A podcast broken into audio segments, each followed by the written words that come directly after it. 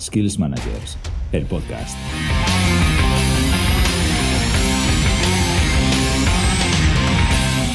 ¿Sabías que de media un 46% de las empresas considera que el uso de las tecnologías inmersivas se va a generalizar en sus organizaciones en los próximos tres años? ¿Y tú? ¿Ya estás pensando en incorporarlas a tu organización?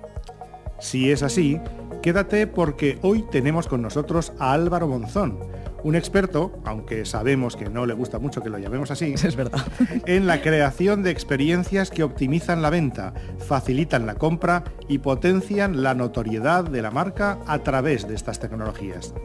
Además de esto, como siempre, te vamos a presentar a un par de nuestros skillers y te contaremos las últimas novedades y eventos. Y al final hablaremos de algunos consejos en referencia al podcast.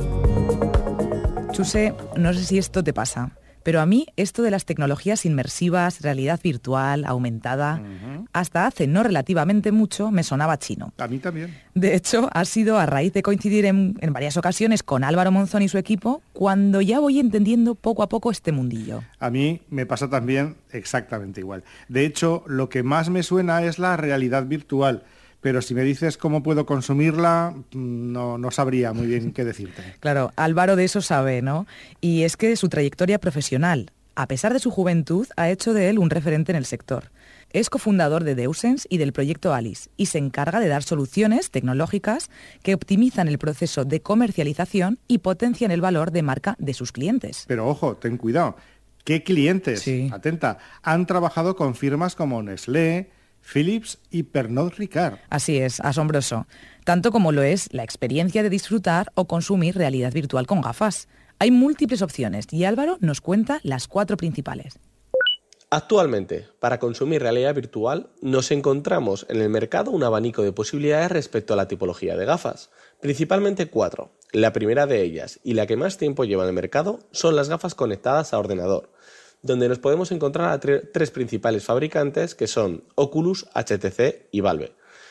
Por otro lado, nos encontramos también las gafas conectadas a videoconsola, donde un ejemplo claro es la PlayStation VR.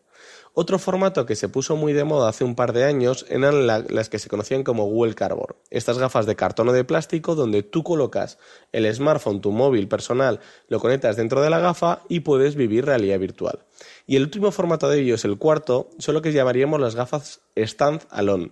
¿Qué tipología de gafas son estas? Son las que no necesitan ningún dispositivo externo, ningún ordenador, ninguna videoconsola, ningún móvil, porque tanto el procesador como la gráfica está dentro de la misma gafa y por lo tanto puedes disfrutar de la realidad virtual sin necesidad de ningún dispositivo externo. Gracias Álvaro por esa buena explicación de la tipología de gafas en cuanto a realidad virtual. Ojo, ¿eh? Virtual. Eso, virtual y no aumentada, que en referencia a estos términos siempre suele haber bastante confusión. Mucha. Para entender la diferencia que hay entre la realidad virtual y la realidad aumentada, lo que tenemos que hacer es pensar que cuando introducimos a un usuario en realidad virtual, lo que estamos haciendo es sustituir esos elementos que eh, se introducen por la vista y por el oído principalmente, los sustituimos por otros elementos generados principalmente por ordenador. Entonces, lo que estaríamos haciendo es que este usuario, por ejemplo, se pueda teletransportar desde su casa a una playa en cualquier parte del mundo desde una forma mm, rápida y sencilla a través de una gafa de realidad virtual.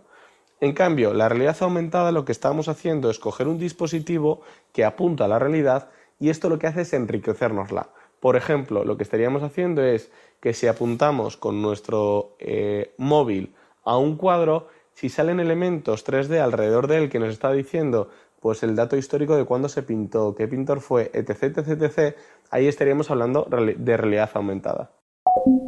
A finales de noviembre tenemos muy cerca el Congreso Conecta y Cierra para enseñar a los profesionales de las distintas actividades económicas y ventas cómo pueden liderar sus proyectos.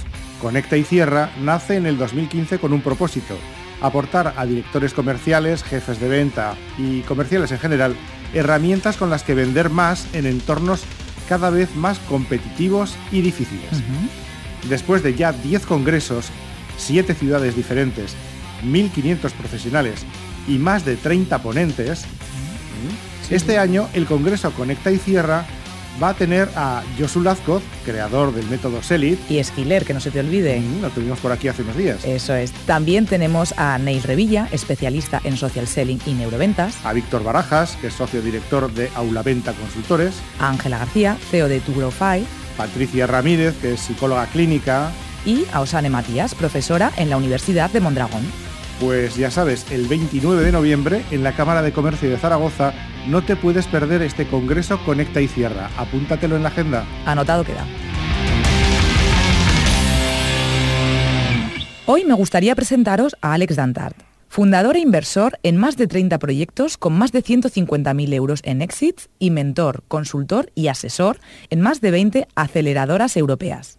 Ha trabajado para grandes empresas como McDonald's, Repsol, Grupo Z, Ibercaja o BSH. Actualmente es el fundador de Araban, cofundador de Impact Hub, director de Founder Institute y docente en EOI.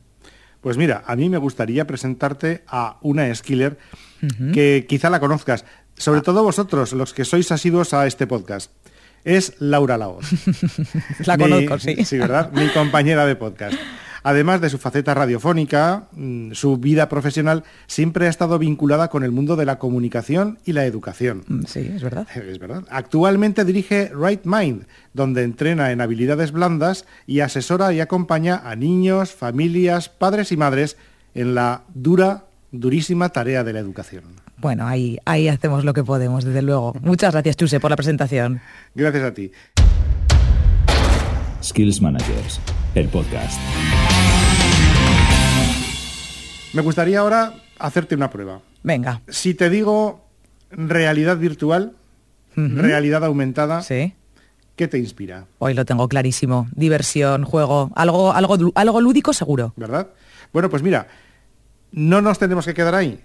Para todos los que nos escucháis, atentos a este audio, porque las tecnologías inmersivas no solo sirven para pasarlo bien, sino para mucho más.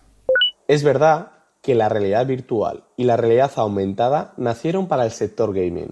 Estas herramientas, que se agrupan dentro de lo que hoy llamamos las tecnologías inmersivas, y aunque tienen claramente un efecto wow, es decir, son capaces de crear experiencias únicas y memorables que permiten que resaltemos en cualquier ámbito de acción comunicativa, tenemos que buscar ese para qué, esa utilidad de por qué utilizar estas tecnologías tenemos que ir más allá de la experiencia que vive el usuario al encontrarse con estas nuevas tecnologías y para eso hay que responderse las siguientes preguntas.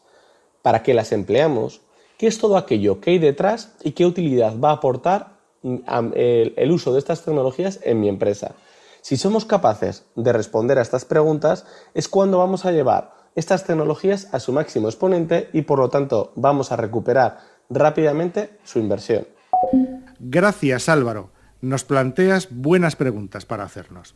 Y gracias por tu participación en el podcast de hoy. Y llegamos a nuestra sección de podcasting. ¿Qué nos cuentas hoy, Chuse?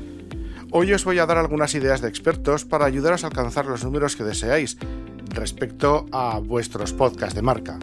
Deron Triff, cofundador de WaitWhat, acerca de la comercialización de sus podcasts, propone varias cosas. Crear un buen teaser de audio que brinde a plataformas como Apple Podcast, la más importante, una razón para promocionar vuestro programa. También propone diseñar una campaña inteligente con el objetivo de generar revisiones de los oyentes que aporten calidad. Haced una lluvia de ideas sobre cómo los socios de la marca pueden ayudar a construir la audiencia inicial Tened en cuenta que los motores de búsqueda optimizan las transcripciones a texto de los programas que publicáis, así que podíais pensar en crear una pestaña en la que aparezca el texto de lo que contáis en palabra en vuestro podcast. Y, algo muy importante, diseñad una estrategia de planificación que promueva cada episodio dentro de las primeras 24 horas desde su publicación. De esa manera potenciaréis la escucha y las descargas de vuestro podcast. Y así terminamos nuestro podcast de hoy. Muchas gracias, Chuse, por esos consejos. Gracias a ti. Nos escuchamos en el próximo podcast. Lleva tus habilidades profesionales a un nivel que marque la diferencia. Skills Managers, el podcast. Más información en skillsmanagers.tv.